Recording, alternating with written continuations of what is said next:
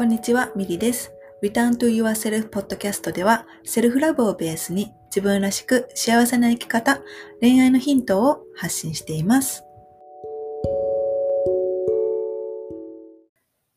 こんにちは。Return to Yourself Podcast のミリです。今日は12回目の配信となります。皆さんいかがお過ごしですか、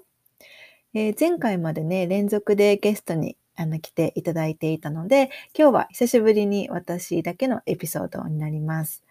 はい。えー、これまでにこのポッドキャストに、えー、ヴィーガンイベントのオーガナイザーのあきちゃんだとか、ライフコーチのじゅんさん、そしてヴィーガン YouTuber のななちゃん、で、ボディラブコーチのアリスちゃんなど、あの、とても素敵な方々にゲストに来ていただいているので、もしまだ聞いてないよっていう方は、ぜひそちらも、あの、過去のエピソードから聞いてみてください。はい。今日話すテーマは、このポッドキャストのタイトルでもある Return to Yourself、えー、自分に帰るということについてお話ししようと思っています。えー、先月、えー、宇宙元旦を迎えたあたりから自分の中でね、こうエネルギーの変化を感じることがあの多々あったんですね。で、どんなエネルギーの変化だったかって言ったら、こう自分の内側でムクムクとこう湧き出る何かを感じたりだとか、こう春になって、新しいね、あの自然界の中でこう新しい芽が出るような、そんなこう芽吹くような感覚っていうのが自分の内側で感じていました。で、この約1ヶ月、えー、その3月の下旬ぐらいから、まあ、今に至るまで、たくさんたくさんね、こう自分と向き合う時間を、ここ約1ヶ月は過ごしていました。で、ちょうど去年の今頃ですね、あの、本当に、うん、今頃だったなってちょっと懐かしく思い出していたんですけど、ちょうど去年の今頃に、こう、セルフラブのね、大切さを伝えるために、私には何ができるだろうっていうふうなことをね、考え始めた考え始めていたんですね。うん、で、そしてそれで形にしたのが、えセルフラブコースでした。で、その去年の夏の始まりぐらいからかな、うん、それぐらいから、えー、セルフラブコースっていうのをスタートして、約50名近くのね、方々にお会いすることができました。で、あれからちょうど1年ぐらいがそろそろ経つんでですけれども、うん、このセルフラブの大切さを伝える活動をスタートして、ね、こう一年が経とうとしている今、この一年間を振り返ってみて、私にはこう何ができるんだろうって改めてね、考える時間をこの1ヶ月過ごしていました。で、このセルフラブを伝える上でね、私が大切にしていることは、このポッドキャストのタイトルでもある Return to Yourself 自分へ帰るっていうことだなっていうことに、あの、うん、を改めてこの1ヶ月、あの、感じていたんですね。うん、だから、このリターンと yourself に込めた意味とかを今日はお話ししようと思っています。自分に帰るっていう言葉を聞いて、どんなイメージがありますか？私がここで使っている自分に帰るっていう言葉には、本当の自分に帰るっていう意味をね、込めているんですね。で、私が3年前、セルフラブっていう考え方に出会ってから、えー、これまでを振り返ってみたときに、私が体験してきたこのセルフラブジャーニーの過程っていうのは、本当の自分に帰るためだったなっていうふうに感じています。じゃあ、本当の自分に帰る前の人生とか、まあ私自身っていうのはどんな感じだったのかっていうと、例えば、えー、自分を抑えてた、本音を抑えてたとかね、うん、あとは自分が何をしたいのか、どんな風に感じているのか、それすらがもうわからなかった。うん、あとは自分に嘘をついていた。うん、つまりね、そうやってこう本当の自分じゃなかったんですよね。うん、じゃあ、これは本当の自分じゃないって気づいたのは、どんな瞬間だったかって言ったら、自分の感情にね、素直になり始めた瞬間だったなって感じ、思います。うん。本当は、あの、例えば、そうですね、寂しくないって強がっていたけど、本当は寂しかったんだって言ったことに素直になったりだとか、本当はこう、私は何でもできる。一人でも何でもできる。もから大丈夫ってね、うん、強がってた。私はこうめっちゃ強がってたんですよね。うん、でも、本当は時、たまにはね、誰かに頼りたい時だってあるやんって、そうやって自分の気持ちに素直になり始めたんですよね。そうすると、これまでいかに自分が自分ををに対してこう本音をこう押さえつけたりだとか我慢したりだとか嘘ついたりしていたんだなっていうことにすごくあの実感させられました。うん、でそその内側のね自分と外側の自分の不一致に気がついてその不一致をなくしていくことその過程が本当の自分へ帰るセルフラブジャーニーだったなっいうふうに思います。で、内側と外側のね、あの、不一致をなくしていくっていうのは、例えば、これが食べたいって思ったら、実際にそれを食べるとかね、ここに行きたいなって思ったら、実際にそこに行ってみる。これやりたくないなって思ったら、あの、やらないでおくとか、そうやって自分の内側の本当の気持ちと、こう、外側の自分の行動とか、あの、言葉、あの発言とかを一致させていく。それが、そうやって本当の自分に戻っ、あの、帰っていくっていうことができていくんですね。例えば、ちょっとイメージをしてみてほしいんですけれども、外側の自分と内側の自分こう、二人自分がいるとしてね、外側の自分には制限とか条件とか自分を抑えるとか、なんかいろんなことがね、あの、ついてるんですよね。周りについてるんですよね。でも、本当の自分、内側の自分っていうのは、周りに、こう、魂の自分とか、愛の自分、無条件であり、自由であり。でね、本当にこう、内側の自分っていうのは、もう純粋、ピュアなんですよね。うん。だから、そこの、その二つの自分、外側の自分と内側の自分、その二人の自分の隙間を埋めていくような感じ。うん。今は、なんかこう、離れたところ、こう別々の、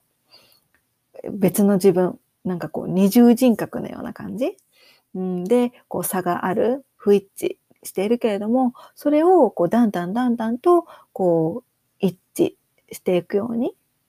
あの、一つになっていくように、その隙間を埋めていくの、このその過程こそが、こう、リターンと言わセルフ、自分に変えるセルフラブジャーニー、うん、だなっていうふうに私は思ってます。うん。で、本当の自分に変えるっていうことは、これからの人生は、こう、本当の自分で生きていくっていうこと、それは、本当の気持ちに素直になっていいし、嘘をつかなくていい。で、本当の自分の望みを抑え込まなくてもいいし、感じていることをただ素直に感じていい状態。だから、とっても自由で軽やかなんですよね。うん。うん、だから、自分に帰るほど、本当の自分を思い出していく。もう魂の自分。本当にこう、生まれた、うん、頃の本当に純粋だった自分の状態に戻っていく。うん。で、自分が自分に変えるほど、自分本来のパワー、可能性を呼び覚まします。だから、あ、私は、うん、人生でこんなことをやりたかったんだなとか、それこそ自分の夢とか使命が、あの、見つかることもありますよね。うん。で、あとは、自分、本当の自分に変えるほど、自分らしく幸せな生き方、うん、そしてパートナーシップ、ね、あの恋愛をすることができるようになります。うん、で、で、それで自分に変えるためにね、あの、鍵となるのが、私は感情だなっていうふうに感じています。うん。で、感情を通して自分を知ることができるんですよね。で、これまでね、感情っていうのは、私の、私自身の幼少期を振り返ってみても、あまり重要視されてこなかったんじゃないかなって思います。例えば何かいけないことをしたときに、それをいいか悪いかで判断をして、例えば、なんでそんなことをしたのかとか、それをした時にどんな気持ちがあってそんなことをしたのかとかね、そういう感情面に関しては、あまりこう、聞かれなかったなって。うん、いつもいいか悪いか、正しいか、誤ってるか、どちらかだったなっていうふうに記憶しています。だから、幼い頃からね、自分の感情を話したり、表現することって少なかったなってうん。でも、こうね、もちろん嬉しいとか楽しいねとか、そういうことはね、話すことはあっても、例えば悲しいとか、こうなんか寂しいとか、なんかそういうような感情は特にね、うん、まあ特に家族だからかもわかんないんだけれども、うん、あんまりこう話す機会がなかったなって。そうすると、感情をね、安心してこう表現言葉にすることができずに抑え込んだりして、そしてそのまま大人になって、で、大人になった時に自分の感情の扱い方がわからないとか、自分が何を感じているかわからないとかね、うん、そういうふうにこう、悩みになっていったりしてしまうんですよね。で、感情を我慢するほど、本当の自分から遠ざかっていくなって思います。私自身も今こうやってセルフラブの大切さを伝えたりとか、自分に変えるっていうことを伝えるようになったのも、本当に感情が、感情って言ったことが大きな鍵だったなって、うん、感情にとことん素直になっていく、ちゃんと感じてあげる、蓋をしない、抑え、抑え込まない、我慢しない。うん、感情がね、結構私のこの自分に帰るジャーニーの中でもあの大きな、うん、鍵だったなって、うん、思います。だからどんな感情にもね本当に素直になっていいんですよね。うん、自分の感情に対してあ今こんな風に感じてるんだねって理解を示す示すだけでもいいです。まずはそこからでもいいです。うん、感情を我慢したり抑え込んだりしているとね今度は何が起きるかっていうと、もうじゃあ、今私が何を感じているかとかさえわからなくなってくるんですよね。うん。もう感じなくなってくる。うん。で、そうなると、あの、私って何をしてる時に幸せなんだっけとか、私って何がやりたいんだっけとか、本当のこう人生のを豊かにしていくこと、人生を幸せに生きていくために本当に大切な自分を知ることができなくなっていってしまうんですよね。うん、だから少しずつでいいから自分の感情を知ってあげること、自分の感情に優しく寄り添ってあげることがすごく大切です。うん、で、この今日のエピソードの最初の方でもね、言ったんですけれども、この約1ヶ月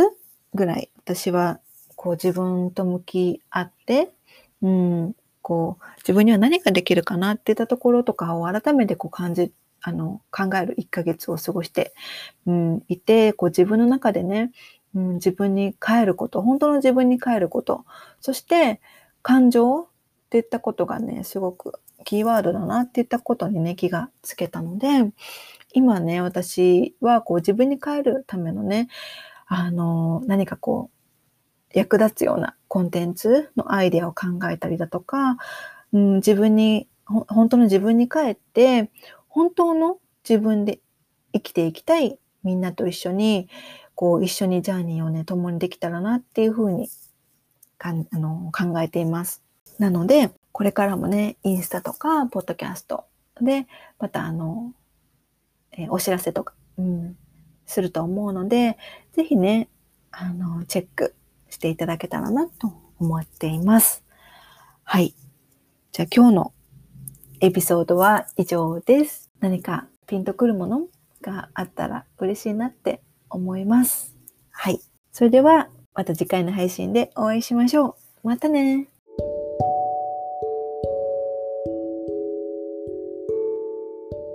私は普段からセルフラブをベースに自分らしく幸せな生き方、恋愛のヒントを発信しています。インスタミリカルナもしくはミリカルナ .com でウェブサイトも確認できるので、もしよろしければ概要欄をチェックしてみてください。